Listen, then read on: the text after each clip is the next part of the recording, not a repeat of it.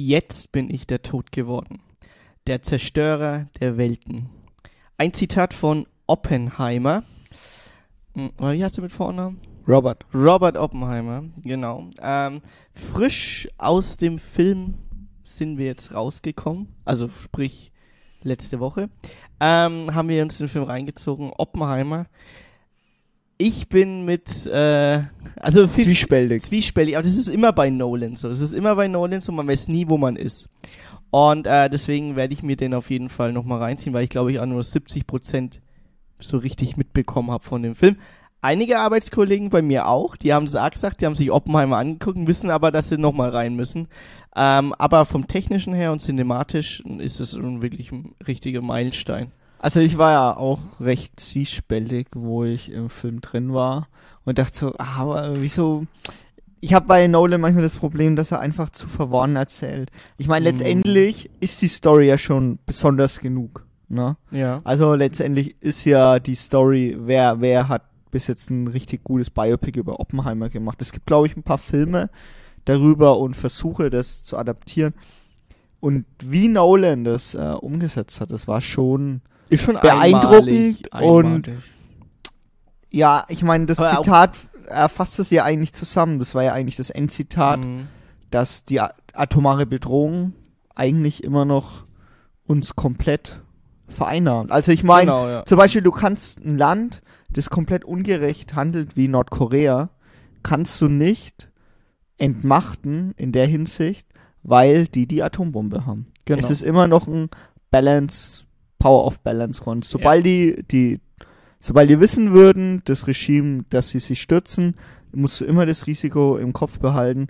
Die müssen einfach nur dreimal äh, den Knopf drücken und können zum Beispiel Tokio oder Seoul komplett bombardieren Mhm. mit einer Atombombe, die instant wahrscheinlich ein paar, paar Millionen Menschen direkt umbringt. Direkt, ja. Und das sind halt so die Sachen, die man, glaube ich, aus den, am besten aus dem Film mitnimmt. Am meisten beeindruckt hat mich tatsächlich, ähm, wie die einfach die zwei Bomben, die nach Japan In so äh, Kisten in, in Holzkisten wie bei Indiana Ja, Jones, ja, ja. wo die Bundeslade drin war. Mhm. Ich glaube, bisschen vielleicht was auch eine Analogie in die Richtung. Das kann ja, auch ja, sein. ja. ne? Es ist so, ähm, so widersprüchlich eigentlich alles. Ja, und allein, dass wir jetzt darüber reden, macht mir, äh, gibt mir noch mal ein besseres Gefühl, dass der Film doch besser war, als ich ihn vielleicht in Ja, Erinnerung hatte. ja, ja. Also, wie immer könnt ihr uns euer Feedback zu Oppenheimer an unseren Einmal Instagram-Account schicken. Ähm, da sind wir jederzeit online.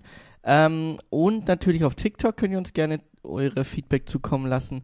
Auf Apple Podcast, ähm, Spotify, Anchor FM und natürlich auf YouTube könnt ihr uns gerne immer in die Kommentarsektion schreiben oder in diese Feedback-Runde. Da sind wir jeden Dienstag 13 Uhr mit der kompletten Folge online und natürlich auf YouTube mit den einzelnen Themenblöcken und am Freitag um 18 Uhr mit der Top 3. So, Feedback. Ja, zum einen eigentlich zur letzten Folge Kinderinfluencer. Ich habe öfter mal davon geredet, dass Influencer gemeinsam entscheiden, dass sie schwanger werden, aber letztendlich wird ja nur die Frau schwanger.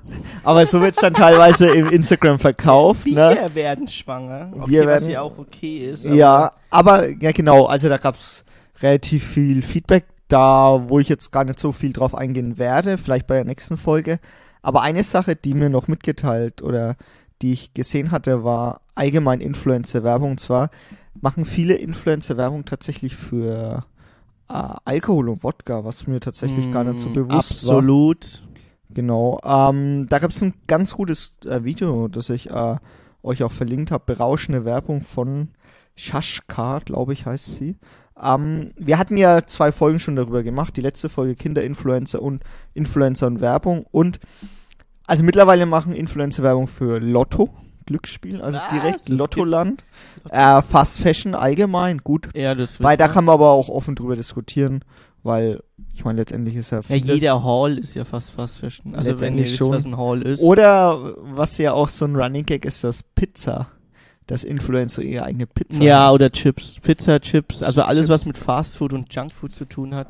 Ist sehr gesehen beim Influencer Management, weil das äh, sehr hohe Margen gibt, weil du hast da wenig Aufwand zu den Produkten, klatscht nur den Influencer-Namen drauf.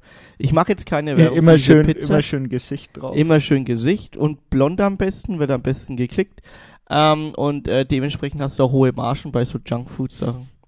Vielleicht müssen wir so einen Spruch machen, blond. Blond wieder. wird geklickt, ja. Auf, auf irgendein T-Shirt. Was aber, wie gesagt, mich am meisten verwundert, ist tatsächlich diese Werbung für alkoholische Getränke, also jetzt im speziellen Wodka. Ähm, sommerlich Tropical Fruit und anscheinend haben die, pass auf, anscheinend haben die alle so, ein, äh, so eine Leitlinie bekommen, wie sie es darstellen müssen. Also es war wirklich wie, ich würde sagen, kurz vorm Weltuntergang und nochmal alle schauen rein. Also allein, allein wie sie es dargestellt haben, nur 20% sollten viele sagen. Nur 20% bei Nur Wodka. 20 Prozent. Nur 20 Prozent. Es ist so ein, die haben eine, eine Party gemacht und wir sind mit dem Partybus dann schon abgeholt worden. Mit dem Afterwork-Motto. Also quasi, dass du Unter der Woche? unter, ja, keine Ahnung, auf jeden Fall ist es so, ja, wahrscheinlich unter der Woche, um quasi dieses Image zu verkaufen. Mit diesem Getränk kann ich mir einen schön entspannten Feierabend machen. Weißt du, was ich meine? Mhm. Und dadurch, ähm, so wollten die das promoten, haben das anscheinend auch relativ gut promotet. Du musst aber immer so ein Disclaimer machen, dass die Werbung eigentlich nur für über 18-jährig ist, weil es ja Mhm. alkoholisch ist. Gut, das haben Das manche sie, vergessen. soll, das sollen sie mal ihren Followern sagen. Das, äh, das haben sie halt vergessen. Ne? Und letztendlich ist es so, Ups, dass die ups. meisten Follower von diesen Influencern Na, unter 18. unter sind. 18 sind. Da war zum Beispiel Influencer Miss Bella, Miss Bella. Selfie Sandra. Da ist er schon beim, bei, bei dem Wort Miss Bella ist er schon am, äh, am, am Stottern. Also Miss Bella ist einer der ersten, die überhaupt ähm, ähm, so Hautprodukte und also weil sie selber bei, ähm, bei Douglas gearbeitet hat. Keine Werbung für Douglas jetzt. Äh, da hat sie selber gearbeitet. Douglas? War jetzt bei Douglas? Ja, genau, hat sie selber gearbeitet und hat selber so ein Influencer-Ding gemacht, ähm, dass sie dann so ähm, Schminke und Make-up etc. alles so ein bisschen vertrieben hat auf sich selber. Genau. Äh, Selfie Sandra, das ist äh, die Entourage von Laser Luca. der Laser Luca ist der mit der Pizza. Und Selfie Sandra, äh, das ist, ist cringe. Selfie Sandra ist cringe. Das, das, das Ding ist, wieso ich jetzt halt auch mal Augen verdreht habe, ist, dass das alles gar keine Substanz hat. Es ist ja wirklich Wir haben letzte einfach Woche nur- die Folge gehabt über ähm, Kinderinfluencer. Kinderinfluencer. Es hat wirklich keine Substanz. Es geht dann nur noch, du hast gar keinen Content mehr, entweder wirst du schwanger oder machst du Werbung. Ja. Ne? Also es ist wirklich Dystopie, das ist wirklich unfassbar. Reden wir über was. hat's aber schon immer gegeben. Ja, aber so schlimm. Aber nicht so unprofessionell, ganz ehrlich. Also nicht auch- so, nicht so unprofessionell. aber auch mit welcher Schamlosigkeit ja. diese Werbung gemacht wurde. Wie Ich gesagt. denke mir so, da waren so, Marvin hieß der, glaube ich, zwei gleich aussehende ja, Leute. ja. Und ich denke so, wa- was laberst du, ey? Also, ich weiß nicht. M- Muss denen- es sein? Mit den Leute. Vor allem- Ich hätte, das hätte es früher nicht gegeben. Ich glaube ich glaube auch, dass sie, also so wenig Geld kannst du ja. Nein, also ich, also ich, weiß, ich weiß von einigen Zahlen, wo. Äh, ich weiß von Zahlen, die von, sag mal, vor drei, vier Jahren bezahlt wurden für solche Placements. Und das ist Was ja würdest du denn schätzen, was du für ein Placement bekommst? Äh, Für sowas. Selfie Sandra. abgeholt. Selfie Sandra, halbe Million Abos oder sowas auf YouTube oder auf TikTok, Instagram, je die hat nachdem. ja überall Wahrscheinlich. Cross-Promo. Naja, also da, da wird, da wird so ein Betrag zwischen 30 bis 80.000 drin sein. Für so, und dann musst du den Post, je nachdem, so lange halt auf deinen Feed lassen, äh, wie es im Vertrag steht. Das war ja immer die, das war ja immer, das, der Resto hat ja immer so getan, als du das seine Bilder ähm, archivieren auf Instagram. Aber das waren ja alles, äh, also fast alles Placements, die er dann einfach runtergenommen hat, weil die Verträge halt ausgelaufen sind. Also so, wie blöd haltet ihr uns? Also wirklich. Ey, wenn ich, wenn ich deine archivierten Bilder mal anschaue, dann weiß, also ich kann sie jetzt nicht mehr sehen, aber man weiß ja ungefähr, oh, du, da hat er ja mal Werbung für für Y-Food oder Food Spring oder irgend so ein Scheiß. Und ähm, dann, dann nimmt das auf einmal nach ähm, acht oder 16 Wochen runter, je nachdem, was im Vertrag halt steht. Ups, da habe ich es archiviert, es passt nicht mehr zum Feed. ja, es ist halt alles, da, da ist halt, wie gesagt, Ja, da überhaupt keine spricht keiner Klartext. Da spricht, also ohne Scheiß, da spricht keiner von euch spricht da Klartext. Ja, also Andro. ich nehm's jetzt runter, weil ich mein, mein, mein Werbevertrag dafür jetzt ausgelaufen ist für die Es ist ja, es ist ja auch komplett irrelevant, der Content einfach. Ja. Das ist einfach Ich scheißegal. weiß. Die machen, das ist halt so ein, so ein Rad. Aber gut, machen wir weiter. Ja, genau. Ich mein, Frauenweltmeisterschaft. Ja. Frauenweltmeisterschaft. So, wir nehmen heute ein paar Tage auf, bevor die Folge ausgestrahlt wird. Daher konnten wir auch das dritte Spiel der Philippinen nicht mit reinnehmen. Aber den ersten Sieg haben wir miterlebt und ich war, wuh, ich bin Es abgegangen. wurde, es wurde Geschichte geschrieben. Man muss, man muss auch sagen, brutale Effizienz. Brutal. Zwei Spiele, ein Torschuss, ein Tor, drei Punkte. Der- Wer, wer Mehr, kann's mehr, da- mehr kannst du nicht. Und du hast noch, du, du kannst jetzt noch Erster werden. Du kannst Wir wissen es jetzt nicht, wie es ausgegangen nicht, ist. Also das dritte Spiel lief ja jetzt schon, aber Ja. bei der nächsten Folge wollen wir nochmal drauf eingehen. Also es ist einer der größten Erfolge. Wahnsinn. Also, der, Philippinen. Ey, ich bin so stolz auf euch, wirklich. Also, also wirklich Respekt. Und das erste deutsche Spiel haben wir auch schon miterlebt, 6-0 6-0, gegen Marokko. genau. Also vielleicht ähm, ist es ja das Finale. nee, also die wäre das möglich in dem Turnierbau? Deutschland, Philippinen im Finale? Ja, bestimmt, weil ähm, also kommt drauf an, ich hab, kann's wir haben, wir haben den Gag mal gebracht, gell, dass wenn im Finale wäre ich für die Philippinen und nicht für Deutschland. Man Aber weil es die Underdog, also das ist halt Man muss aber auch sagen, also die Philippinen hatten in dem Spiel, in den Dussel. zweiten, richtig dussel. Aber sie haben sich das Glück auch Das erkämpft. Ja, erkämpft. Das ist, das ist Fußball. Das ist der High-Q-Moment. Deswegen hau ich jetzt mal ein schönes Partylied drauf. Äh, Bruno Mars, Uptown Oh, Funk. geil. Richtig geiles Uptown Lied. Funk, und jetzt Bruno Mars los. ist halber Filipino. Viertel. Pass mal auf, Daniel. Darf ich das machen, wie ich das will? Haben wir hier einen Zeitplan? Muss ich Nein. das in zwei Minuten machen? Nee. Dann lass mich doch mal mit der Situation erstmal akklimatisieren, du blöder Affe.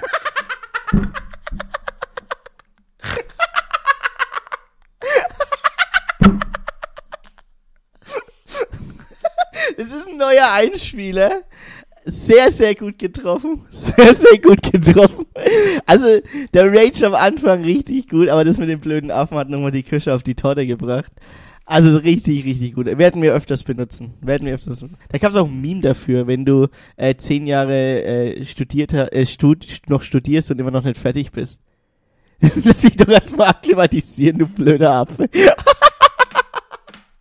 Es ist wirklich äh, ein Running Gag, würde ich fast sagen. Und es passt perfekt. Passt perfekt zu unserem neuen Thema. Also zu, zu unserem Thema, ist kein neues Thema. Aber wir reden heute über Burnout. Burnout, ja, ähm, kein lustiges Thema, aber wir versuchen es einigermaßen locker rüberzubekommen. Mit, Denn- Fak mit Fakten, mit Fakten. Denn es ist ja so, also Burnout, die Ursachen sind, wie gesagt, oft hohe Erwartungen, Angst, Druck. Und ähm, laut den gesetzlichen Versicherten von 2021 gibt es eine Statistik, dass circa 194.000 von den gesetzlich Versicherten Burnout betroffen sind. Ja, wir gehen jetzt da noch mehr drauf ein, auf die Fakten tatsächlich. Ich empfehle aber jetzt euch schon mal eine Doku, von dem wir auch die kompletten Sources heute nehmen. Ich habe noch natürlich andere Sources, aber die Einspieler kommen aus der Doku Arbeit ohne Sinn von Arte.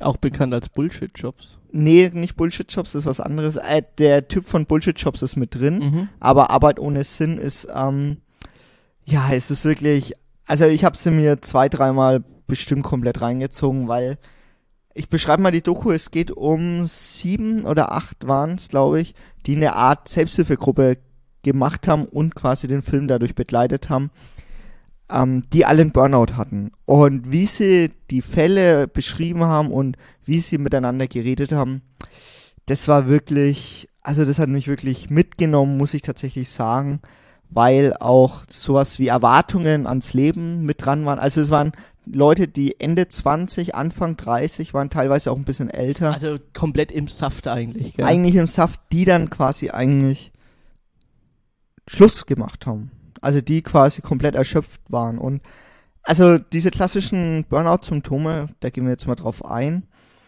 Ähm, Gefühl von Unproduktivität, ständige Müdigkeit, negative Stimmung, also sowas wie Zynismus, ne? Wehrlos, also Arbeit macht keinen Sinn, also sie sehen keinen Sinn in dem, was sie machen.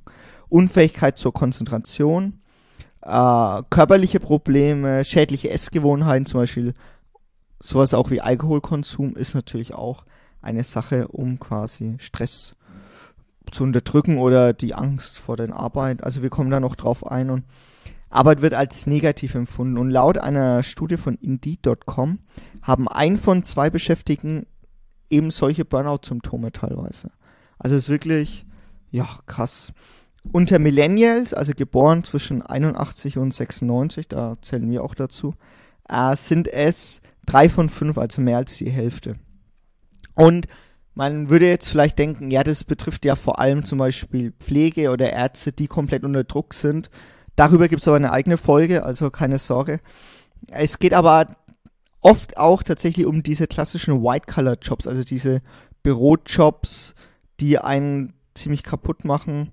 Ähm, ein Beispiel für eine perfekte Serie dafür ist The Office. Ja. Also es ist wirklich auch gut, ja. Jim und Pam oder alle anderen, die quasi überhaupt gar nicht mit dem Job Forever? warm I werden. will stay here forever. Also es sind so die Sachen auch, Großraumbüro ist schon, sagen wir mal, ein eigenes Level. Also jetzt wird es, glaube ich, besser, aber es gibt bestimmt noch viele Firmen, wo diese, so wie bei Severance, du hast ja die erste Folge auch schon gesehen, diese weißen, kahlen Wände, diese komplette Sinnlosigkeit eigentlich und viele andere Sachen mit reinspielen. Und eine, die wo auch bei dieser Selbsthilfegruppe dabei war, war die Hazel, die hat in der IT gearbeitet, die ist, hat koreanische Wurzeln und die hatte folgende Anzeichen für einen Burnout. It's been like coming out. Es war wie ein Coming Out. Die Symptome waren erst leicht, strong aber wurden im März dieses Jahres stärker. this year, where I kind of like found myself not being Ich war nicht mehr zu alltäglichen Dingen oder Erledigungen oder Gesprächen fähig, weil sie mich überfordert haben. Like where I felt like overwhelmed by doing that. Like wake myself up, Aufstehen, Zähne putzen, frühstücken. Alles war bereits zu Tagesbeginn unendlich schwierig. Das war für mich das wichtigste to, Symptom für die Erkenntnis, ich habe ein Problem. Oh, I have a problem. Also wirklich, ähm, das sind so die Anzeichen, wenn du die alltäglichen Dinge nicht mehr erledigen kannst, hat sich schwer getan, einfach sie selbst zu sein. Und ja, das sind so die Sachen, die sie mitgenommen haben, einfach auch. Also sie hat halt gemerkt, dass der Kompass falsch ist, den sie im Leben hat. Vor allem, Was, was will ich machen?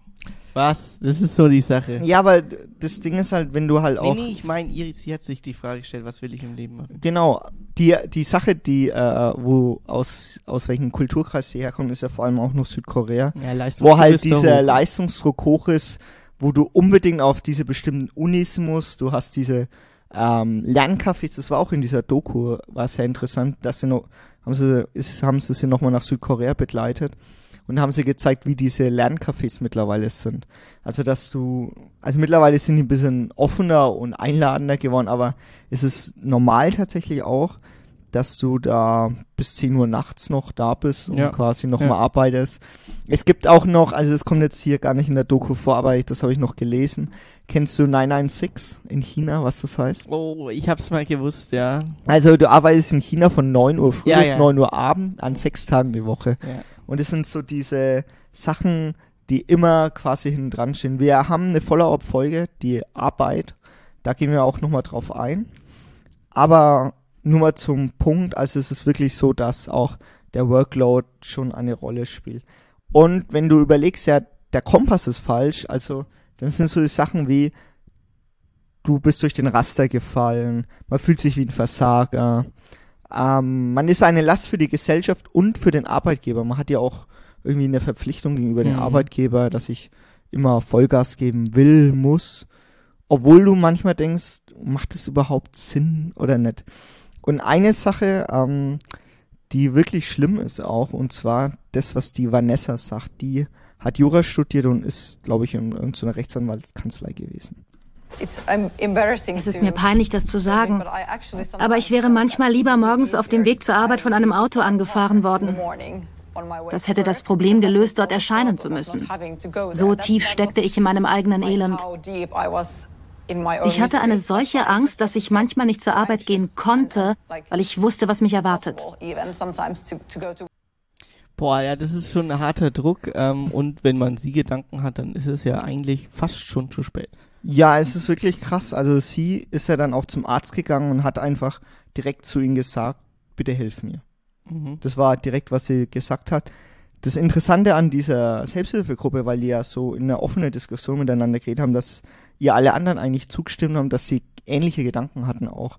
Das fand ich schon ziemlich krass. Es ist eigentlich nur Arbeit, wenn man sich das vorstellt. Aber ein Satz, also ein paar Sätze sind mir hängen geblieben auch. ähm, sie hat ja Jura studiert und war Eiskunstläuferin. Beziehungsweise nee, also sehr also leistungsorientiert. Sie wusste, sie wusste, was Disziplin bedeutet. Genau, und aber sie hat halt Jura studiert, um einfach sicher Geld zu verdienen. Also, wer kennt es nicht? Du bist 16, 17, dann überlegst du, ich suche mir einen Job, der in Anführungsstrichen sicher ist, dass ich mir mal ein Haus leisten das kann. Gesucht, das wird das, gesucht. ja, also ich meine, du hörst ja auch auf den Berufsberater Eltern, aber irgendwie passt der Job ja gar nicht zu dir. Und du hinterfragst natürlich auch Jobs, die, ob die Sinn machen oder nicht. Ne? Das sind mhm. so die Sachen, die man auch nicht vergessen darf. Und Sätze, die man sich dann auch sagt oder die sich dann die Menschen auch da gesagt haben. Wie sehr ich auf Schuft, schufte, ich bin ersetzbar. Also du hast auch diesen Druck von oben, dass wenn du halt nicht spurst, dann quasi jemand anders kommt und du bist halt raus. Oder ich fürchte mich, Urlaub zu nehmen. Also in Deutschland ist das zum Glück nicht so. Da haben wir ja sehr gutes Recht. Aber in Amerika ist es zum Beispiel so, dass viele sich den Urlaub einfach ausbezahlen lassen, um zu sagen, ja, ich will auch Urlaub richtig viel, wenig Urlaubstage. ja, vielleicht zehn oder 10 so. also gesetzlich geregelt gibt's ja gar nichts. In, mhm. in der EU sind's 20, glaube ich, gesetzlich. Fix. Wir, in der Regel haben wir ja 30 Urlaubstage eigentlich. Ja, oder so zwischendrin. Und, ähm, ja. Und viele wollen sich halt auch keinen Urlaub nehmen, um die versäumte Arbeit bei meiner Rückkehr quasi so gering wie möglich zu halten. Ja. Eine Sache ist auch, dass du ja auch nicht nur die Arbeit hast, sondern persönliche Sachen hinten dran. Und bevor wir darauf kommen, ist eine Sache noch das Erkennen überhaupt, dass du Burnout hast. Und da hören wir jetzt die Carla, die hat in dem, im Finanzbereich gearbeitet und die redet von Charme. Ich habe die Idee eines Burnouts weit von mir gewiesen. Ich hielt mich für unbesiegbar. Burnout kam für mich nicht in Frage. Nicht noch einmal. Es fiel mir schwer, das anzuerkennen, anzunehmen und zu verarbeiten. Es war ein langer Prozess, denn ich hatte meinen Stolz. Also die hat mich auch sehr beeindruckt. Ja. Sie hat auch sowas gesagt, wie sie hat sich halt, ne, was ist unbesiegbar gefühlt nicht, aber sie hat halt schon einen gewissen Stolz gehabt, dass sie das machen will. Und eine Sache, die mich wirklich mitgenommen hat, ist wirklich auch die Geschichte, dass sie von ihrer Mutter immer gefragt wurde, ah, wann hast du mal Kinder, wie willst du Familienplanung, wie willst du dafür rankommen? Also sie wollte mit ihren Freund erstmal ein Haus kaufen zusammen, um dann Kinder zu haben quasi.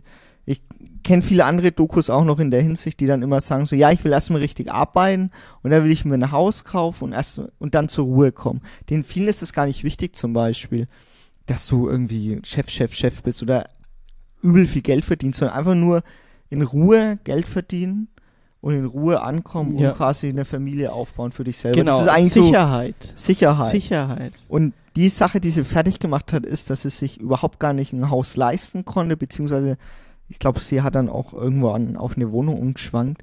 Aber sie wollte halt diese Sicherheit aufbauen, bevor sie überhaupt ein Kind in die Welt setzen mhm. konnte. Ja.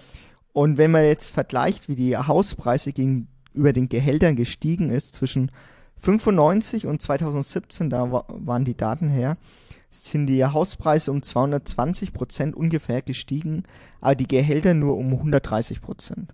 Also wenn du es so überlegst, das ist ähm, nix. Nix, ja. Also nicht 130 Prozent, sondern 30 Prozent von 100 mehr. Und, also ja, du weißt, was also, ich meine. Genau, also die, ähm, die Diskrepanz zwischen, also die Löhne sind um das Doppelte mehr als das Doppelte. Die Hauspreise sind doppelt äh, genau. so hoch gestiegen wie die Gehälter. Genau, doppelt so hoch gestiegen. Viel wie mehr. Ich glaube dreimal so hoch sogar, wenn ja. du es jetzt hochrechnest. 30 genau. Prozent da waren es jetzt 100 Prozent. Ich weiß nicht, ob du nicht noch dran erinnern kannst an, da gibt es eine legendäre äh, Doku-Reihe, und zwar die Business WG. Ja, die kenne ich. Und Dus Barber? Mit, ja, dem, also, mit dem Danny. Das waren auch drei Leute, glaube ich, die wirklich voll im Saft standen. Die waren so Mitte 20 und die wollten quasi. Mitte, Ende 20. Mitte, Ende die 20. waren richtige Businessleute. Und die, denen war wichtig quasi Karriere vor allen drum und dran. Die mhm. Frage ist halt immer, alle haben sie eigentlich das gleiche gesagt, sie wollen viel arbeiten und dann irgendwann zur Ruhe kommen und ja. sich ein Haus kaufen. Familie gründen war bei vielen auch das Thema, muss nicht sein. Wir hatten ja die Folge bewusst kinderlos auch. ja. Und ähm, das sind ja so die Sachen, die wichtig sind für die gewesen, äh, für die gewesen sind und vieles dann zurückgestellt haben, zum Beispiel Freunde auch. Also viele, was ähm, die in der Selbsthilfegruppe dann auch sagten, ist, dass, äh, dass sie Freunde auch vernachlässigt haben für die Karriere, die Carla, die wir jetzt gerade gehört hatten, die hat auch viele, viele Opfer gebracht, viele Überstunden gemacht, um quasi dieses Geld quasi zu bekommen und hat er immer gemerkt, das reicht nicht, das reicht nicht, das hat sie immer mehr fertig gemacht ja, und das immer mehr auch in- einen fertig, weil du kannst ja nichts dafür. Du kannst nicht deine Arbeitsleistung, du kannst nicht 25 Stunden am Tag arbeiten. Das geht ja nicht. Irgendwann reicht's aber auch. Und das ist halt das Problem, dass du halt dir ein Ziel setzt für eine Sicherheit, die, die dir aber in deiner Kindheit vorgelebt worden ist. In deiner Kindheit wird dir ja vorgelebt, oh ja, ähm, Familie gründen mit eigenem Haus, äh, guten Job, dann am besten noch ein Hund. und also und das wird dir ja vorgelebt und wenn du merkst, du arbeitest bei auf dem Ziel hin, Bausparvertrag Werbung. genau, BZL ne? Proaktivwerbung, Bausparvertrag, ähm, das wird dir ja vorgelebt und wenn du das als Ziel hast, was ja nicht verwerflich ist, das Ziel zu haben, aber merk, dass du, dass du das niemals erreichen wirst mit der Arbeit, die du gerade machst, beziehungsweise mit dem Arbeitsaufwand und dem Gehalt, was du gerade machst, dann ähm, ist es, äh, ist es ein, äh, ein Fass ohne Boden. Du wirst niemals das Fass füllen können mit Wasser, weil das Geld wird niemals reichen. Ja, und bevor wir da weiter drauf eingehen, also weil ja auch die Löhne ja im Vergleich zu zum Beispiel Immobilienpreisen ja sich Oder, verändert oder haben Mietpreisen. oder Mietpreisen sich verändert haben, ähm, hören wir jetzt mal den Bernardo, der nicht nur sich selber den Vorwurf, sondern auch gegenüber den Unternehmen. Ich bin seit 15 Jahren in dieser Branche und habe in 16 verschiedenen Unternehmen gearbeitet. Weniger als ein Jahr im Durchschnitt. Meine eigenen Startups nicht mitgezählt. Ich habe immer gedacht, vielleicht liegt es an mir. Vielleicht mache ich etwas falsch. Oder es liegt an den vielen Stellenwechseln. Vielleicht sind es nicht die Unternehmen. Inzwischen sehe ich es anders, dass es vielleicht nicht nur an mir liegt, sondern an der ganzen Branche oder an dem System, in dem wir arbeiten. System, apropos System. Ja, also darüber reden wir tatsächlich in der Follow-up-Folge, aber eine Sache, die, die wir jetzt auf jeden Fall mitnehmen, ist ja, er hat ja, er ist ja 15 Jahre in der Arbeitswelt und er ist Entwickler in der IT. ich will ja nichts sagen, aber ähm, das sind so Sachen, die mir tatsächlich auch ein bisschen unter den Nägeln brennen. Er war ja in 16 Firmen in 15 Jahren. Er hat, also es ist so ein klassischer IT-Weg ist ja, du hast so Informatik studiert und hast dann nebenbei auch noch Startups laufen. Du versuchst Mhm. irgendwie nebenbei was zu machen, dann machst du was für die Arbeit, dann machst du das. Und du merkst aber, irgendwas stimmt da nicht manchmal. Also manchmal hast du das Gefühl, es sind Leute, die Entscheidungen treffen, die gar nicht dazu passen, wie eigentlich normal zum Beispiel Softwareentwicklung funktioniert oder wie normalerweise was funktioniert. Es gibt ja ein Hammerbeispiel und zwar Elon Musk bei Twitter. Elon Musk ist eigentlich ein sehr guter Entwickler, aber er ist anscheinend kein guter Manager, denn er hat ja bei Twitter die Hälfte der Leute entlassen und wundert sich dann, wieso Twitter leckt. Also Ja, jetzt halt heißt er ja. Twitter X oder irgend sowas. Irgendwie sowas, Aber du merkst halt, der, Der hat ist, einfach der hat keine Ahnung davon. Der Typ hat Musk- einfach keine Ahnung. Naja, vielleicht hat er keine, er, es geht nicht unbedingt, ob er keine Ahnung hat, sondern er weiß wahrscheinlich nicht, wie du eine IT-Firma leitest. Also, nur weil du ein guter Entwickler bist, heißt ja nicht, dass du, dass du äh, gut ein Team bilden kannst, zum Ja, Beispiel, ja. oder die Richtung. Und dieser klassische, der Manager gibt von oben Druck und sagt, du musst es aber übermorgen schon fertig haben, obwohl das gar nicht machbar ist und wenn nicht, wenn nicht, dann musst du halt Überstunden machen. Jetzt hört man vor allem bei vielen kleineren Firmen, da habe ich das oft mitbekommen. Da war ich jetzt selber nicht, also nicht irgendwie schauen, hey, das war bei der. Dein Aber ich habe das mitbekommen von vielen Leuten, die auch mit mir dann studiert haben, dann rausgegangen sind. Ja, wir machen über zehn Stunden und den Rest schreiben wir halt nicht auf. Ja, Alter, ey, wenn ich das schon höre, ey. Also der Rest schreiben wir halt nicht auf. bei mir fällt das Ich meine, schreibt es in den Kommentaren, wenn ihr das auch schon mal miterlebt Ja, ja. habt, oder schreibt es uns. Wir haben das alles, ich habe das alles schon gehört. Ich kenne alle Geschichten. Die Geschichten kenne ich ja. Urlaub nach hinten verschieben, wir haben jetzt Deadline, wir haben Production, wir müssen Ja. das rausbringen. Das geht Ja, nicht. der eine ist krank, du musst den ersetzen. Ja. Und wir reden hier Schichten, noch von du White-Collar-Jobs. arbeitest- Wie Du sind- teilst dich durch drei auf und machst wie, Schichten. wie ist es dann erst bei der Pflege oder bei den Ja. Ärzten, die quasi auch einen Mangel an Leuten haben und die quasi Doppelschichten mitnehmen müssen? Da haben wir tatsächlich auch in Anführungsstrichen Einsendungen bekommen oder wir wissen es tatsächlich auch, deswegen gibt es dazu extra Folgen, aber apropos, apropos Filmset, beim Filmset ist es, ist es Filmset äh, ja auch, weil du ja beim Filmset ja auch äh, jederzeit ersetzbar bist. Du bist ersetzbar und hast jeden Tag Zeit. Wir hatten ja bei der letzten Folge schon darüber geredet. Über den Tilly. ja. Aber eine Sache, die ziemlich verrückt ist auch, ist, dass du auf der Arbeit ja eigentlich nicht ehrlich bist. Nö. Und da hören wir jetzt mal ein Tiercho dazu. Man spricht nicht über seine Gefühle bei der Arbeit. Ständig spielt man etwas vor, nie kann man offen sein. Uh, that you can never really be honest. I mean, you, of course, you, you won't. We all want to be Natürlich will man ehrlich zu seinen Vorgesetzten sein, aber sie spielen dasselbe Spiel. Man sieht nur einen Teil von ihnen.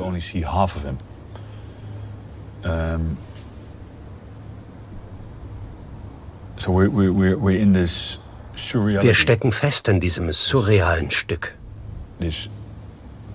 Display. Ja, das ist äh, wie, das hat erinnert mich an Severance. ja, also man, ich nur eine Folge erst gesehen habe. Ja, aber wie gesagt, diese, dieses Spiel mit den Vorgesetzten habe ich auch von vielen schon gehört. Wir wurden ja auch teilweise hatten wir so Soft Skills auch in der Uni und so und dann mhm. wurden wir auch schon drauf getrimmt wie du eigentlich auch bei sowas umgehen musst. Und es ist wirklich so, dass das so wie ein Spiel ist, dass du dir gar nicht so erklären kannst. Es gibt so Chef vom Chef von Chef, der ja, eine erzählt den anderen. Diese, diese klassischen Buzzwords, diese Pyramide des Anbrülls. Diese, ähm, diese Kennzahlen, die du quasi in den nächsten Meeting mitnimmst, ja. um fürs nächste Meeting noch bessere Kennzahlen zu haben mhm. und so Zeug. Und es sind so Sachen, die kann man schlecht beschreiben, wenn man es erst wirklich mal miterlebt habt. Und die Sachen, also mir wurden es auch schon oft erzählt, weil für die Folge tatsächlich wir auch ein bisschen mehr recherchiert mhm. haben auch. Es ist halt wirklich so, dass, dass diese Buzzwords raushauen. Das wurde bei dieser Doku unfassbar gut gezeigt. Also Effizienzsteigerung, Ressourceneinsparung. Also es wird auch von Menschen, was mich am meisten aufregt, nur von Ressourcen geredet. Mhm. Es, klar sind Menschen Ressourcen in der Hinsicht, aber es wird nicht mehr vermenschlicht. Also du bist jederzeit ersetzbar, wie eine Maschine. Ja. Du wirst nicht mehr wirklich angesehen als Mensch an sich. Das ist schon krass. Mhm. Und die Sache, dass vieles entpersonalisiert, entmenschlicht wird, letztendlich bist du nur eine Zahl auf einen auf so ein Projektding bist du eine Zahl, das sind zwei von denen, zwei von denen, zwei von denen. Und wenn der mal weg ist, dann kommt halt der nächste und den hauen wir dann halt raus. Ja. Und klar, wir haben Arbeitsrecht in Deutschland, aber es sind so Sachen, die die Leute immer unpersonalisierter machen, un ent, unpersonalisiert. Also man kann das eigentlich schlecht erklären, ja. aber die Sache ist, wieso wir da eigentlich mitmachen. Da hören wir jetzt die Professorin für Psychologie, die Christina Maslach dazu. Wir kennen seit langem das Phänomen der pluralistischen Ignoranz. Es bedeutet, dir ist klar, etwas läuft schief.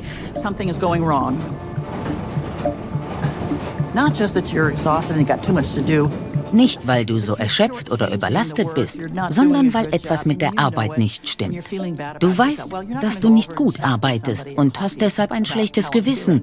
Aber den Kollegen erzählst du nichts davon. Stattdessen setzt du ein Lächeln auf und sagst, alles bestens, ich habe alles im Griff.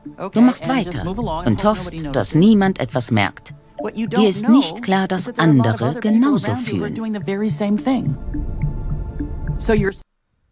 Ja, das ist wie bei dieser, dieser Spider-Man-Meme. So mit diesen. Ja. Also, man glaubt, man ist allein, aber eigentlich hocken wir alle im selben Boot und ja. denken über dasselbe nach. Aber wir haben ja auch finanzielle Zwänge. Also, es ist ja nicht so, dass die Leute ja freiwillig arbeiten, nee, sondern die kriegen also, ja Geld dafür. Ja. Und die haben ja auch finanzielle Zwänge. Andere müssen ihr Haus abbezahlen, andere müssen ihre Miete, Miete bezahlen, andere haben Familie zu Hause, mhm. müssen da finanzieren. Also ganz normale Sachen einfach, die ja mitschwingen dahinter. Mhm. Also es ist ja nicht so, dass wir alle freiwillig arbeiten, sondern wir brauchen natürlich alle das Geld. Na, das, das wird ja ein mit 16, 17, spätestens mit 14 wird es eigentlich auch schon klar, dass du dann, wie gesagt, die Zahnräder, die immer wieder die Zahnräder Was haben wir jetzt schon jetzt oft für eine Ausbildung.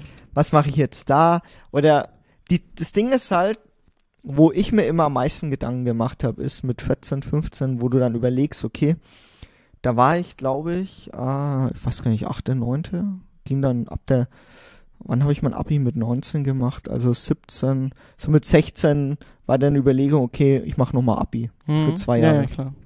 Dass ich nochmal studiere.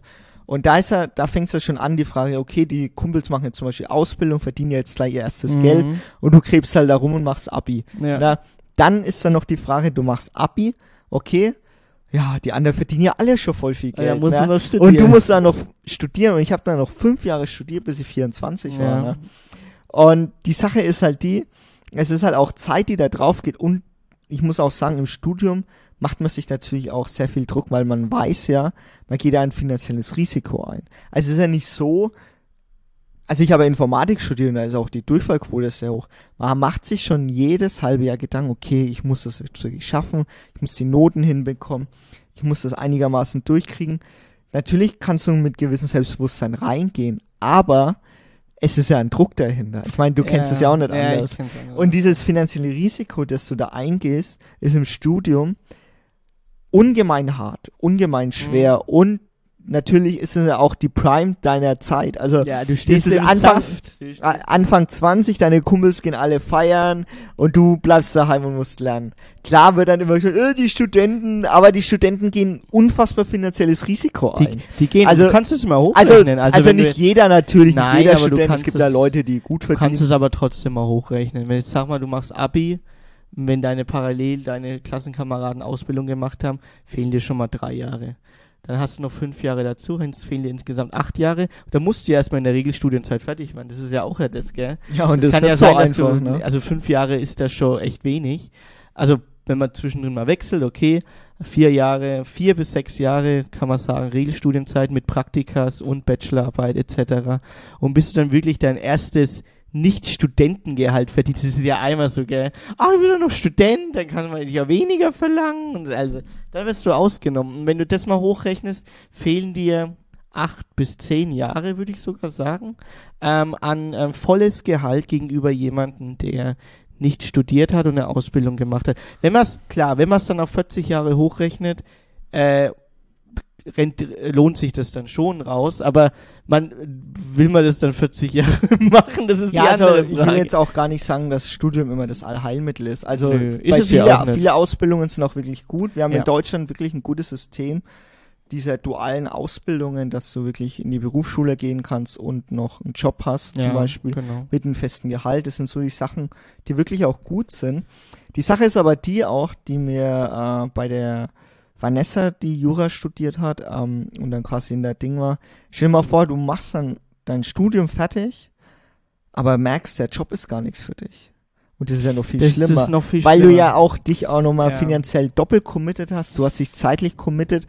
Und wenn du spürst, dass die Arbeit gar keinen Sinn macht, dazu gibt es nämlich eine Studie, dass nur 50 Prozent der Arbeitnehmer kennen den Sinn ihrer Arbeit. Beziehungsweise, wir werden es in der Follow-up-Folge noch haben, aber es gibt viele, die spüren, dass ihre Arbeit komplett schwachsinnig ist oder sogar die Umwelt zerstört, weil wir haben ja auch noch die Sache, wir haben den Klimawandel, wir haben Umweltschutz. Es gibt ja auch Jobs, die so bescheuert sind, dass sie gar keinen Sinn machen. Ja. Zum Beispiel, wie wir in der Follow-up am Anfang gemacht haben, ähm, Werbung für scheiß Lebensmittel. Für absolut Wodka. Oder irgend sowas. Also ja. nur, dass du dann, also ich meine, es gibt ja auch viele Leute, die da hinten dran schon denken, so ja, so blöd kann man ja eigentlich gar nicht sein. Doch, so blöd kann man sein. Doch, man so kann so blöd sein. Man kann so blöd sein. Und die Frage ist halt immer auch, also wie, wann jemand Manager wird, haben wir ja schon beredet gehabt, das ist ja nicht unbedingt so ein, also ein guter Manager von so einem Team ist ja jemand, der zum Beispiel die Stärken und Schwächen kennt. Zum Beispiel Jürgen Klopp war ja kein guter Spieler, aber er ist einer der besten Trainer der Welt. Genau wie Tuchel. Oder Tuchel waren ja beide keine guten Spieler, also schon vielleicht dritte Liga oder so, ja, zweite Liga haben die gespielt. Aber waren jetzt auch, ähm, ja, aber Top-Trainer. Andere Sache ist auch, wir kennen das alle, Umstrukturierungen von Firmen, der Running Gag. Und da ist es so, dass wir den obersten Chef einer Firma haben, oft ist es der CEO. Und er zeigt den Finanzmärkten zum Beispiel, ey, es läuft gut, ich habe jetzt da 3000 Leute entlassen, so in die Art. Das hebt die Kennzahlen, den Finanzmärkten gefällt es. Kennzahlen. CEO bekommt mehr Geld und da Gehalt am Ak Aktienkursen Kurs gekoppelt ist, kriegt er dadurch auch mehr Geld. Mhm. Ob er jetzt guten Job macht, weiß man eigentlich nicht wirklich, ne? Und es ist immer so die Sache, ne? Also wenn du jetzt halt mal vergleichst, äh, die Produktivität ist gestiegen, aber die Gehälter sind ja nicht so stark gestiegen wie die Produktivität. Nee, also kannst, du siehst es ja in der Statistik, von 95 bis 2018 äh, die Produktivität ist auf 180 Prozent gegangen, also um 130, 8, äh, 130 Prozent. Und die Gehälter auf 150. Genau, das bedeutet, der Wachstum ist um die äh, um, um, um die Hälfte geringer ge gewesen bei den Gehältern. Und da ist schon ein unfair, oder? Da spielt sich natürlich auch die Frage ab. Ähm, wo geht eigentlich das mehr Geld hin, weil die Produktivität steigert natürlich auch die Gewinne der Firmen. Und das meiste Geld geht tatsächlich in den Finanzsektor. Deswegen ist es ja gar nicht so abwegig, dass man in Aktien investiert. Aber ja. die Sache ist, wer gewinnt denn da am meisten ja, davon? Nicht die Kleinanleger an sich, sondern wirklich das reichste Prozent, das sich wirklich leisten kann, drei Millionen die Aktien, fünf Millionen die Aktien, stimmt, ja. die quasi ihr passives Einkommen dadurch groß machen können. Wir, wir haben in der Folge 48 superreich ausgiebig darüber geredet, dass die Superreichen immer reicher werden und dass da, war, da was fehlt. Ja, es war eine, ne? ich glaube, letzte Woche kam eine neue Statistik raus, ähm, dass äh, Deutschland noch nie so viele Millionäre hatte wie jetzt hat. Noch nie. Das ist falsch, ähm, das sind weniger geworden. Es sind weniger geworden. Es sind weniger Millionäre geworden. Aber wir hatten vor zwei Jahren so viel wie noch nie. Wie noch nie. Es sind ein bisschen weniger geworden, aber, aber es die, liegt an der Inflation. Ah, genau, aber es, aber die, die die mehr schon drüber waren, haben noch mehr bekommen. Die, die, ja, wo, das, die das oberste Prozent, Prozent, das hat noch mehr bekommen also das oberste 0,1 Prozent wahrscheinlich. So. Also das sind so die Sachen, die natürlich auch schwierig sind, weil wir immer noch in der Demokratie leben, hoffentlich noch länger. ähm, und die Sache ist ja auch, die Demokratie funktioniert ja nur, wenn wenn wir uns gerecht behandelt fühlen vom mhm, Staat. Mhm, genau. Und wenn du dann merkst, sag mal, ich arbeite, arbeite, arbeite, aber ich kann mir ja gar nichts leisten eigentlich. dann fühlst du dich ja ungerecht behandelt. Genau. Weil du siehst ja parallel irgendjemanden mit einem Porsche vorbeifahren oder mit, oder mit einem McLaren Privatjet.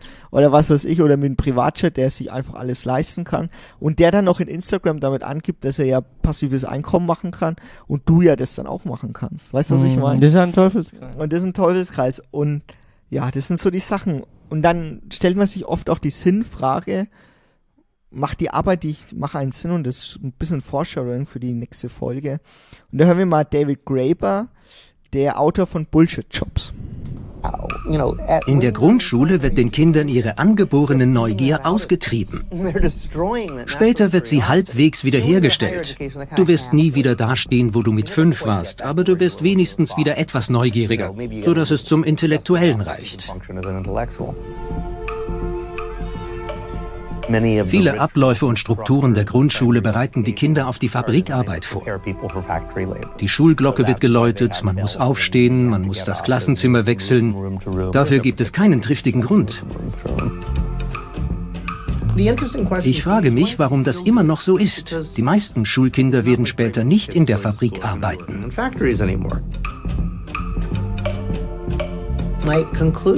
Ich ziehe den Schluss, dass wir auf ein Leben ohne viel Sinn vorbereitet werden. Ja, Le das Leben ohne viel Sinn, da hat er vollkommen recht. Ich sag immer, wenn zum Beispiel ein paar Freunde von mir im gleichen Alter oder jünger sind, sage ich immer, ähm, nutzt wirklich eure 20er, um viel auszuprobieren. Es ist, es wirklich ist schwer, es, es ist extrem schwer, weil die Neugier ist ja eigentlich ausgetrieben. Wie er es gerade beschrieben hat, ist vollkommen klar. Stellt euch mal vor, klar, ihr wisst nicht mehr alles zwischen eurem Alter zwischen 1 und 6 Jahre alt. Da wisst ihr nicht mehr viel, aber man lernt intuitiv. Man lernt aus Neugier heraus, man lernt aus Interesse heraus. Und das ist halt in der Schule nicht mehr gegeben, weil du halt wirklich so ein also wir kennen es noch aus unserer Schulzeit, immer so ein Schulsystem hattest, wonach wirklich Schema F gegangen ist.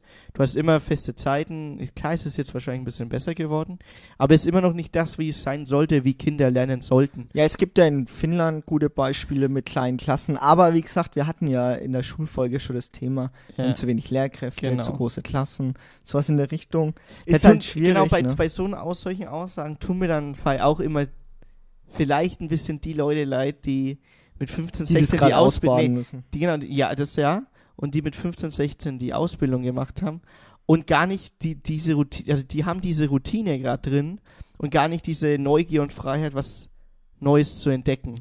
Es, es, ist, es gibt Deutschland zwar einen Bildungsweg, gibt es auch, ist kein Problem, gell? Aber die meisten würden es dann doch nicht mehr machen. Also ich sehe es viele bei, mein, bei meinen Bekannten oder Freundeskreis, mit denen ich in der Schule war und mittlere Reife gemacht habe. Ähm, die wenigsten sind dann zum ähm, zum Abi und zum Studieren gegangen, also das heißt sich weitergebildet oder in der Ausbildung noch einen äh, Fachwirt gemacht, also einen Bachelor war das ja dann, ging ja auch alles. Das haben die wenigsten gemacht, aber die sind alle in dieser gleichen Richtung geblieben. Also da ist keiner, hat ja eine 180-Grad-Wende gemacht, sagen sie, ja, oh gut, das ist jetzt, das will ich jetzt mal machen oder das will ich jetzt mal machen. Nutzt eure 20er aus, äh, am Ende, am Ende in eurem, keine Ahnung, wenn ihr irgendwie 40, 50 seid, wenn ihr Fehler in den 20ern macht, wenn die euch immer verziehen. Es ist ja eine Aussage, die von ähm, den, die habe ich dir gestern gezeigt, ne? Das mhm. war von Ryan Wilson von The Office. Ah ja, Ryan Wilson, ja. Und Dwight. Die, die Dwight. Sache, die Sache, also er hat es gesagt, weil er viele Leute miterlebt hat, die in den Anfang 20er sind und sagen, ja, die werden schnell depressiv, die merken, mhm. scheiße, mhm. das funktioniert so, wie ich will man muss sich das natürlich auch leisten können, Fehler in den 20ern das zu stimmt, machen. Das stimmt auf das jeden Fall. Also ähm, das, das Privileg jetzt zu haben, ist, ist nicht einfach. Ähm, aber eine ne Richtung, eine Richtung für jemanden selbst ist extrem wichtig zu erf erforschen. Also jemand, also wenn jemand eine, äh, eine Passion für irgendwas hat oder ähm, sagt, ich will jetzt unbedingt in mein die Richtung gehen, also in diese Branche einsteigen oder in diese oder in diese, ist es ja schon mal ein richtiger Anfang. Und da musst du einfach Schritt für Schritt weiterkommen. Du kannst nicht von 0 auf 100 gehen. Du musst wirklich von 0 bis 20, 20 wir können bis ja 40. mal, das wir können so ja einfach darüber reden, aber wir können ja mal sagen, wir können ja uns mal als Beispiel nehmen. Zum Beispiel ich. Ähm, ich bin Informatiker. Aber das war auch, oder Softwareentwickler, aber das war ja auch eher eine pragmatische Lösung, weil ich wusste, ich kann einigermaßen programmieren, das habe ich mir früher schon beigebracht und ich wusste, wenn ich diesen Job mache, dann weiß ich, dass ich relativ gut Geld verdienen kann, aber es ist nicht irgendwie das, wofür ich die Passion habe quasi. Mhm. Ich arbeite stumpf runter, ich, ich mache meine Arbeit gut, wie ich finde und wenn ich es mal nicht so finde, dann kann ich es so mal ansprechen, aber ich weiß, das sind so die Sachen, die ich machen kann. Aber meine richtige Passion dahinter ist es ja nicht, ich muss selber auch noch für mich quasi ergründen und ich kann es mir gerade aber auch leisten, weil ich mir quasi diesen Spielraum erarbeiten konnte, ähm, sowas wie den Podcast hier zu machen. Also, dass wir abends zum Beispiel zusammensitzen, jede Woche und uns äh, solche Themen ausarbeiten, das sind so die Sachen, wo wir, wo ich mir quasi freischaufel. Dass es aber nicht so einfach ist und dass es eine richtig harte Arbeit ist ja. und dass dafür auch viele andere Sachen vernachlässigt werden von einem selber, sind natürlich auch die Probleme, die mit dahinter stecken. Eine Sache, die ich mir noch aufgeschrieben habe, bevor wir zum, bevor wir zu kleineren Lösungen kommen, ist, ähm, dass die Sache mit Belohnung, ne? also ja. Belohnung, wir, also wir Millennials, Generation Y, 80 zwischen 60 und 90, ne, ähm, sind 40% ärmer als unsere Eltern und Großeltern. Das es ist, ist quasi so, dass wir viel weniger Möglichkeit haben, zum Beispiel Häuser zu kaufen, eine Wohnung zu kaufen, vielleicht einfach eine Wohnung zu kaufen, einfach aus Sicherheit, weil wenn die Mieten steigen, das ist ja auch immer die, so die Sache, das, das verbrannte Geld immer. Ich, ich habe selber ne? jahrelang Miete bezahlt in, in zwei Großstädten, München und Berlin, weil ich da arbeiten musste. Also ich wäre am liebsten nicht dahin gezogen, aber ich habe da gearbeitet und ich musste halt da arbeiten. Also, weil sonst wäre ich ja stehen geblieben von meiner beruflichen Karriere. Und heißt immer Geld verbrannt. Also, ich habe mir immer sogar Geld verbrannt. Es ist ja. wirklich Geld verbrannt. Ich habe davon dann nur den, den ähm, aktuellen Nutzen gehabt. Also, das, dass ich da wohnen kann. Aber der Rest war dann weg. Wir, wir können auch dich als Beispiel nehmen. Du hast Bauingenieur angefangen zu studieren, ja. hast aber wir haben, also ich habe das bei dir direkt gemerkt gehabt und du hast es bei dir auch selber gemerkt. Das ist es das nicht. ist es nicht, was das du die nächsten nicht. 50 Jahre machen nee, kannst. auf der Baustelle. Du bist halt jetzt auch ein Finanz... Oh, ey, obwohl, pass auf, also man, man muss schon so sagen, gell? Also äh, ich habe ja Abi gemacht, also Fachabi gemacht ähm, und dann hatte ich hier noch keine Richtung. Ich habe mich für fünf Studiengänge eingeschrieben. Ähm, Medienmanagement war der NC zu hoch, weil ich bin ich nicht reingekommen. Informatik, Wirtschaftsinformatik, Architektur, Bauingenieurwesen. Bauingenieurwesen haben sie mich genommen, Informatik, Fachinformatik, also Informatik, Wirtschaftsinformatik, Äh, Architektur haben sie mich nicht genommen. Also bei drei von fünf haben sie, hätten sie mich genommen. Ich habe mich dann für Bauingenieurwesen studiert, weil wir ein bisschen äh, was Verschiedenes in die Familie reinbringen wollten, weil er schon Informatik studiert hat. Dann kam ich in den Bauingenieurwesen Studiengang rein erstes Semester und ich hatte wirklich nach einer Woche gar keinen Bock mehr. Ich wusste aber auch nicht, was ich dann machen soll, weil äh, ich, hab, ich hab, bin handwerklich begabt, hab, kann mit Hammer und Nagel umgehen. Also irgendwas Handwerkliches in dem Studium, da war eigentlich Bauingenieurwesen perfekt. Also ich kann, konnte mich da aus. Ich war jetzt nicht so einer, der, ähm, der wirklich null Ahnung davon hatte. Nein, ich hatte schon Ahnung davon. So ist es nicht. Aber mir hat es einfach keinen Spaß gemacht. Und dann habe ich mir halt den, äh, den, die, die, die Grenze gesetzt, also nee, ich muss jetzt was machen, wo ich gerade jetzt halt extrem viel Bock drauf habe. Und das war halt dann Filmstudium.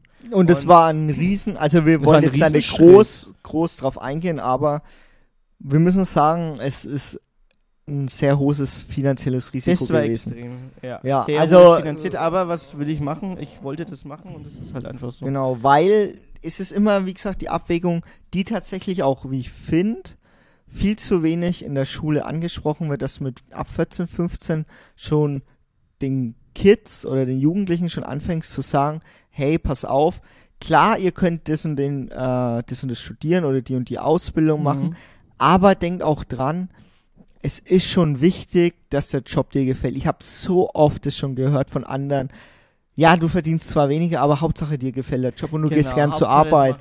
Weil klar kann nicht jede Arbeit Spaß machen, aber ja. weil, was mich am meisten aufgeregt hat, ist immer jeden Tag über die Arbeit zu meckern.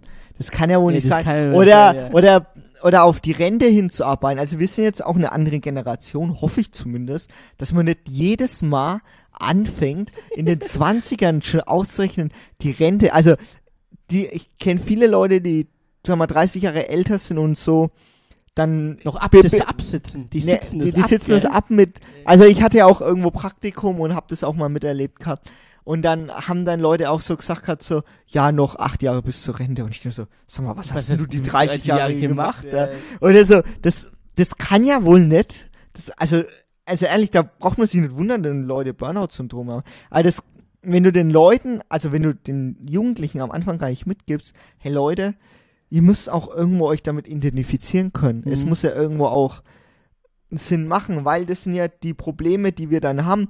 Letztendlich ist ja das Problem, wenn Leute Burnout haben, können die ja der Gesellschaft in der Hinsicht auch gar nicht weiterhelfen, eine andere Arbeit zu finden, die auch quasi äh, Sozialversicherungsbeiträge mhm. bringt und alles, sondern die Leute sind dann in Therapie und müssen dann auch von uns aufgefangen werden. Und das sind ja auch Kosten, die ja zum Beispiel Krankenkassen oder so tragen. Wieso fängt er nicht an, in der Schule zu sagen, ey Leute, schaut mal, vielleicht sucht ihr mal eine Arbeit, die für euch einen Sinn macht und nicht dann, keine Ahnung, hoffen, dass der nächste Urlaub noch geiler wird, weil du dich dann komplett abschießt. Und das ja. ist ja kein Sinn und Zweck im genau, Leben. Ja, das ist kein das, Sinn und Zweck. Das, das hat auch, kann ja nicht sein. Das hat auch nicht was mit, äh, ja, ich YOLO zu tun. Das hat nichts damit zu tun. Ja. Ich habe dann noch eine Sache, bevor wir äh, abschließen und dann in der Follow-up-Folge weiter drüber reden. Ähm, wir hatten tatsächlich auch so einen Mini-Kurs oder so, wo wir dann ein paar Videodinger hatten, wie man Burnout tatsächlich vermeiden kann, beziehungsweise äh, wie du die, damit umgehen kannst. Und zwar ist es so, ich habe mir ein paar drei Punkte ausgeschrieben. Einmal einen Plan machen, also wirklich über die Zukunft nachdenken, weil wenn du merkst, dass dieser Kompass, wie in der Selbsthilfegruppe das war, wenn der nicht mehr richtig ist, dann musst du dir wirklich drei Schritte zurückgehen und mhm. wirklich einen Stift in die Hand nehmen, dich am Tisch schätzen und sagen, ich bin ja noch bestimmt 80 Jahre auf der Welt. Wir werden ja alle wahrscheinlich 100 oder ja, 90. Wenn wir, so, wenn, wenn, wir, wenn wir fit bleiben. Was will ich denn eigentlich machen? Und wie komme ich vielleicht dahin? Und das sind so die Sachen, die man sich wirklich auch mal schrittweise nachdenken muss. Man kann nicht immer in den Tag reinleben und schauen, dass einem alles zu einkommt. Mhm. Aber man muss vielleicht nochmal drei Schritte zurückgehen und schauen, ist es überhaupt das, was eigentlich das Richtige ist? Und zum Beispiel positive alltägliche Gewohnheiten mit reinbringen. Meditieren hilft ja, ne? Das sind ja ähm, Fakten, die wir vielleicht irgendwann mal bereden werden. Oder sowas in der Richtung. Oder also eine Sache, die mir wirklich, äh, die wirklich cool ist, du machst einen Vertrag mit einer anderen Person, die du einmal die Woche anrufst und dir quasi immer den Fortschritt erklärst. Und jeden, jede Woche zwar dir sagst, ja, das und das ist besser geworden, das und das ist nicht so gut geworden, weil was den Leuten in dieser Doku am meisten geholfen hat, ist Reden. Mhm. Die haben zum ersten Mal wirklich ehrlich gesagt, zum Beispiel dieser Tiecho, der hat ja auch gesagt, ja, das ist auch ein Schauspiel, das der Chef mit mir macht und der, den Chef kann ich das gar nicht übel nehmen, weil der hat auch einen Chef, der ihn auch drückt. Und wenn du mittleres Management bist, ich will ja nichts sagen, ne, aber man kriegt ja einiges mit von anderen ja, Firmen auch oder von, äh, von Arbeitskollegen. Mittleres Management, du hast unten Druck, du hast von oben Druck. Auch kein geiles Leben, ne? Und ja, das sind so die Sachen, die man wirklich mitnehmen muss. Eigene Erfahrungen will ich tatsächlich nochmal mit reinbringen. Also Studium, Schule, wir haben das alles mitgekriegt. Wir kennen auch jemanden tatsächlich, der, äh, der die Lehrerin ist und uns tatsächlich auch erzählt hat, oder mir, dass sie auch Schülerinnen oder quasi Leute aufgefangen hat, die tatsächlich Studium hatten und einfach einen Burnout hatten, weil der Druck zu groß war. Weil es gibt ja auch, klar kriegst du BAföG in Deutschland, aber dieser finanzielle Druck, der dahinter steckt, ist ja jetzt auch nicht ohne, finde ich. Ohne, ne? ja. Und ja, Fazit, schaut euch wirklich die Doku an, würde ich sagen. verlinkt, hier unten. Es ist wirklich einer der besten Dokus, die ich dieses Jahr auf jeden Fall gesehen habe. Ich glaube, das spricht sehr vielen Menschen aus dem Herzen. Also es ist auch was, was Arbeit, Stress in der Schule und auch auf der Arbeit angeht. Es, es ist, ist, ja, nicht, es ist extrem schwer. Also wir, ich selber, ich war kein guter Schüler in der Wirtschaft, also in der mittleren Reife schon, aber als ich mein Abi gemacht habe, Katastrophe, schlechter Schüler, Sinnfrage gehabt, dann eine Klasse wiederholt sogar, äh, dann irgendwie das äh, Fachabi doch noch geschafft, dann in ein Studium reingeworfen, wo ich überhaupt keinen Bock drauf hatte. Äh, und dann mal wirklich mich gefragt, was, für was will ich denn in den nächsten 20, 30 Jahren stehen? Für was will ich in meinem Leben stehen? Und wenn man sich die Frage ehrlich beantwortet, wirst du immer eine Antwort bekommen, wo du ähm, eine, eine Aufgabe dir gibst, wo du weißt, du hast Spaß dran, du hast eine Passion dran, du hast Leidenschaft dran. Und klar, das Finanzielle bei der ersten Frage immer außer, außer vor, gell? Dürft ihr, das dürft ihr nie mit einbeziehen. Aber wenn du gut in etwas bist, dann wirst du auch davon leben können und auch davon leben wollen. Das als Grundsatz. Du wirst, auch wenn du, keine Ahnung, also, du wirst kein Millionär, äh, du wirst kein Lambo fahren, aber das willst du doch gar nicht. Das willst du doch. Du willst mit deiner Arbeit, die du hast, glücklich, sicher leben können. Also wenn ich immer erzählt habe, wenn Leute gefragt haben, ja, was macht denn dein Bruder jetzt? Ah, ja, der studiert äh, Regie. Und dann mm. kam so oft die Story, also, yeah, wo mir einer erzählt, ja, ich kenne da auch jemanden, der das gemacht hat aber der ist jetzt arbeitslos. Genau, ich habe so oft die Story erlebt. Es, gibt immer Leute, die quasi die einen kennen, ja. der aber letztendlich musst du für dich selber entscheiden, genau, was du machen willst, weil andere leben ja nicht für dich. Du nee, lebst eben, für dich. Genau. Und ja. außerdem, das was ich immer immer, das war die allererste Frage, kann man damit Geld verdienen? Das haben sie mir immer gefragt. Ich so bestimmt, du schaust doch Filme im Kino, du schaust Filme auf äh, Streaming, du kann, kann man Geld verdienen. Bin doch die Wohlfahrt. Macht mir halt extrem viel Spaß. Und es und ist aber bist noch in der Branche. Ich bin noch in der Branche seit acht Jahren. Acht Jahren. Es ist noch die, die Richtung, die ich mir vorgestellt habe. Die Richtung. Jetzt nicht der Job, den ich mir vorgestellt habe, sondern die Richtung. Aber wenn du in der Richtung bleibst, weißt du, dass du niemals in ein, in ein Fass ohne Boden fallen wirst. Ja, dann kommen wir zu den Top 3 und mit einer Aussage, die jeden eigentlich mal wichtig ist, dass es ihr hört. Ich liebe dich. Weißt du, ich liebe dich. Du bist der Schönste auf der ganzen Welt. Und der Schlimmste. und der Schlimmste. Ach, das ist so gut. Spiegel TV bringt alle richtig geile Einspieler rein. Und der Schlimmste. Und der Schlimmste. Also, ähm, es ist eine, ich finde, eine ganz besondere Top 3. Muss ich wirklich sagen. Es ist eine sehr, sehr schöne Top 3 und wo ich sehr viel bei meiner Recherche habe lachen müssen, was mir da alles eingefallen ist. Ähm, es, es geht nämlich darum, für was Allman is Lost, der Name an sich, noch stehen könnte.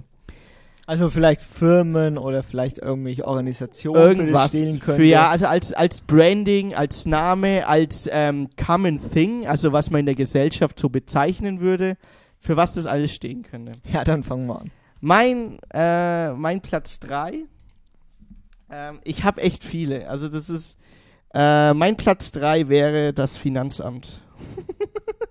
Alman ist Lost könnte auch für das Finanzamt stehen, weil das deutsche Finanzamt, also ich rede vom deutschen Finanzamt, ist eines der extrem kompliziertesten, stoischsten Vereine, die ich je, mit nee, denen ich je ich, zu tun ich, hatte. Ich würde, ich würde nicht sagen stoisch, weil stoisch ist falsch, sondern stur. Sturen Vereine. Oder, oder stur, ja. äh, die so unflexibel sind.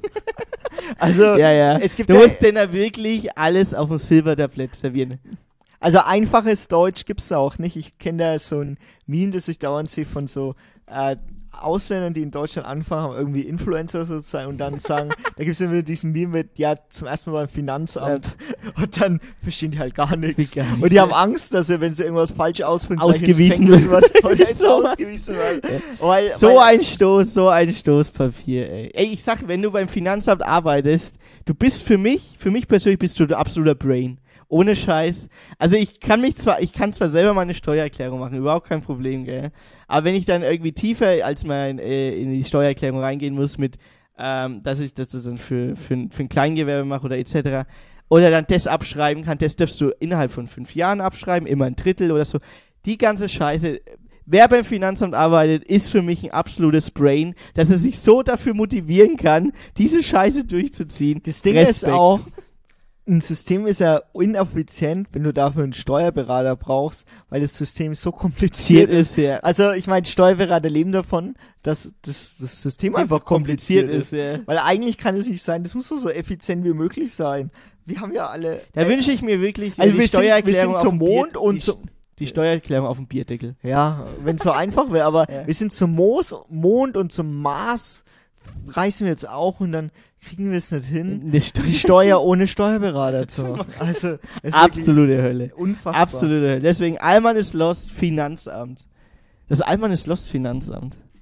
Also bei mir als drei ist die Biker Gang. Und zwar ah. die Harley Davidson Biker Gang, die sich einfach Allmann ist Lost. Und das hört sich einfach perfekt, perfekt an. Ja. Es ist irgendwie auch ein bisschen ironisch, aber es ist halt auch so diese ich würde sagen, ein bisschen ältere Generation, die mit diesen Route 66 äh, Born to Easy Rider, Easy Born Rider to groß geworden sind, die teilweise natürlich auch Arbeiten gemacht haben, für die sie halt irgendwie keinen Bock hatten, aber sich quasi so ein Hobby gesucht haben, um sich noch frei zu fühlen. Ja, ich meine, unsere Generation ist jetzt nicht mehr so, aber ich finde, es ist ja auch immer so ein gesellschaftlicher Wandel einfach. Ja, genau. Man muss ja immer schauen, ja, das war eine andere Generation, da hat man sowas wie Klimawandel, hat man gar nicht auf dem ja. Schirm gehabt. Jetzt halt überlegt man dann schon mal, ja. ist es so sinnvoll, aus Spaß, da rumzufahren, aber mittlerweile ist es halt anders und ist kein Vorwurf oder so, aber wenn du deine Biker Gang gleich einmal das Lost nennst, wäre es eigentlich ja, ziemlich da, da wissen wir es alle.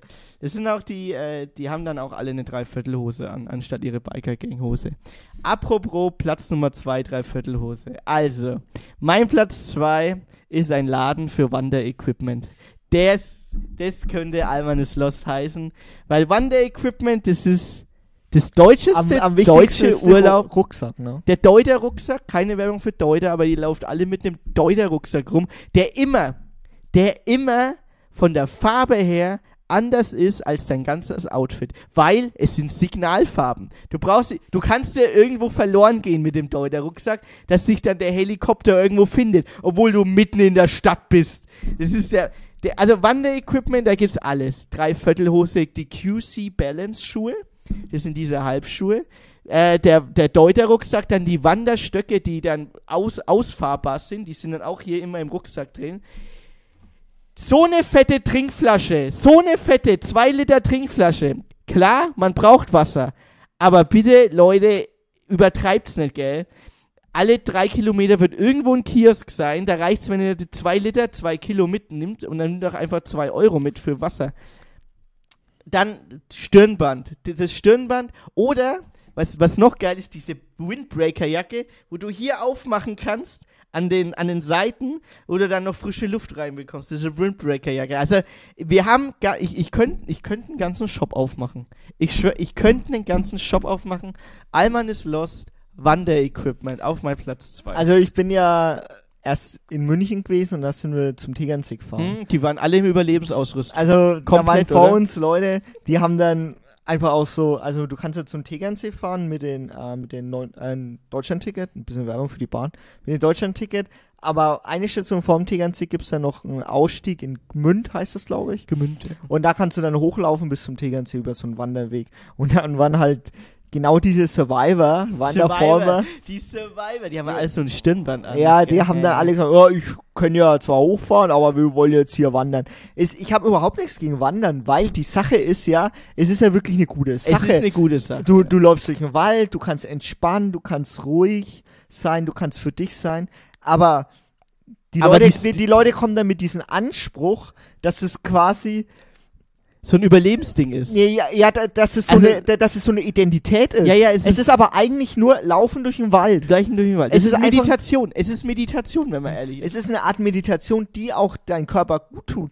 Aber du musst da nicht gleich eine Religion draus machen. Eben, du musst es aber auch nicht jedem im Zug erzählen, dass du jetzt welchen, welchen Wanderweg du jetzt halt in welcher Minute, in wie vielen Minuten du den schaffst. Das ist einfach, die haben aber auch immer, die haben, die haben, die haben Equipment dabei, wo du dir denkst. Und die sind alle nur für einen Tagesausflug. Ja, Tagesausflug. Die haben Equipment dabei und Überlebensboxen gefühlt, also so fette Tupperboxen, wo ich mir denke, wow. Also, also ich, ich glaube, Soldaten in einem Kriegsgebiet sind weniger ausgestattet.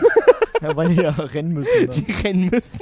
So, meine zwei ist die JGA Gruppenreiseorganisation. Also, wenn du, wenn du einmal. Mich hat gestern jemand, vorgestern jemand gefragt, was heißt denn JGA? Ja, Junggesellenabschied. JGA, das hört sich so, so fachdeutsch an, als wäre das irgendwie so eine, so eine Partei im Bundestag oder so. Aber das heißt Junggesellenabschied. Also wie viele Junggesellenabschiede allein wir hier im schönen Frankenland in Würzburg ja, miterleben? Ja, habe ich auch am Na, Wochenende wieder fünf Stück habe ich gesehen. Fünf Stück. Alles, alles sich zum Und Affen es gibt gemacht. ja auch so, naja, ich habe ja nichts gegen Junggesellenabschiede, ich finde es ja nicht schlimm, aber. voll lustig, aber, aber so zum, aber du kannst ich auch, selber nie mitmachen. aber so ein Allmann ist lost äh, Firma, die sich einfach direkt so nennt und sagt, ja, wir machen Junggesellabschiede, da gibt's, wird so viele Buchungen geben, ja. weil der Name einfach auch schon so passt. Ja, wir organisieren das für euch, kein Problem. JGA, Altmann ist Lost, die JGA. Wir schicken euch einen Link zur Booking. Zur Booking, ja. Es gibt dann auch so ein Aftermovie, kein Problem. Ähm, schneide ich euch zusammen, Aftermovie mit euren Handykameras. Schickt ihr mir das, dann mache ich euch Pursuit of Happiness drunter. Habt ihr den geilsten JGA-Erlebnis ever. Und äh, das, ey, Ah, machen wir einen vierstelligen Betrag draus, kein Problem. Also, Daniel, was es nicht geschafft so, hat. Also, was es nicht geschafft hat, ähm, die Dreiviertelhose. Die Dreiviertelhose könnte als Almanes Lost durchgehen. Ähm, der Tretbootverleih. Aus äh, persönlichen Gründen. Dann äh, politische Partei für die Landbevölkerung. Oh ja. Eine politische Partei für ja, die Landbevölkerung, ja. weil da ist der Alman wirklich lost. Ähm, und meine Eins. Der fühlt sich auch immer missverstanden. Ja, komplett missverstanden. Obwohl, obwohl, obwohl eigentlich jemand, jeder ihn zuhört. Genau. Politische Partei auf dem Land. Das ist einmal ist los. Mein Platz 1, den hast du nicht. Den wirst du niemals haben. Also das ist ähm, iconic. Weltweit bekannt. Auch für den Begriff Alman ist Lost. Und es kann nur das Oktoberfest sein. Wenn das Oktoberfest Alman ist Lost heißen würde, wäre Name Programm. Weil Alman auf Oktoberfest ist einfach dauerhaft lost. Aber der weltweite Allmann ist da dauerhaft ja, lost. Also da sind nicht nur Deutsche das, sondern ja, weltweit, weltweit, sind alle lost. Alle lost. Alle lost. Alle lost sind, alle sind in Allmann, in Allmann, Alemannia, lost. Beim Oktoberfest. So oft schon mitbekommen, wie viele besoffene Leichen ich da rausschlendern hab sehen, wie viele da irgendwo auf dem ähm, Pisshügel gekackt haben. Unglaublich, also ähm, da ist wirklich, wie lange? 18 Tage ist es oder 16 Tage? Ausnahmezustand und da ist wirklich weltweit alle lost. Allmann, Allmann, Ausländer, Allmanns in Allmann. Alles, Lanja alles lost. So, pass alles auf, lost. was bei mir nicht geschafft hat, ist die Autogang.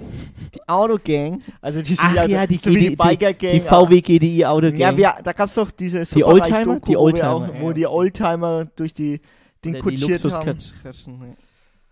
Dann, dann, was ich nicht aufgeschrieben habe, aber was mir direkt eingefallen ist, natürlich ähm, die, Wo die Wohnwagen-Gang. Ja, die Wohnwagen-Gang. Scheiße, das habe ich ja ganz vergessen. Dann ähm, Städtetour mit Nachwächter. also eine Organisation. Ja, stimmt eigentlich, die Nachtwächter. Ich habe noch nie eine Nachtwächter gemacht, aber ich sehe immer ich, Leute, ich sehe einmal welche, ja, komplett. Ähm, dann eine Aussteigerbar in Thailand oder am Ballermann.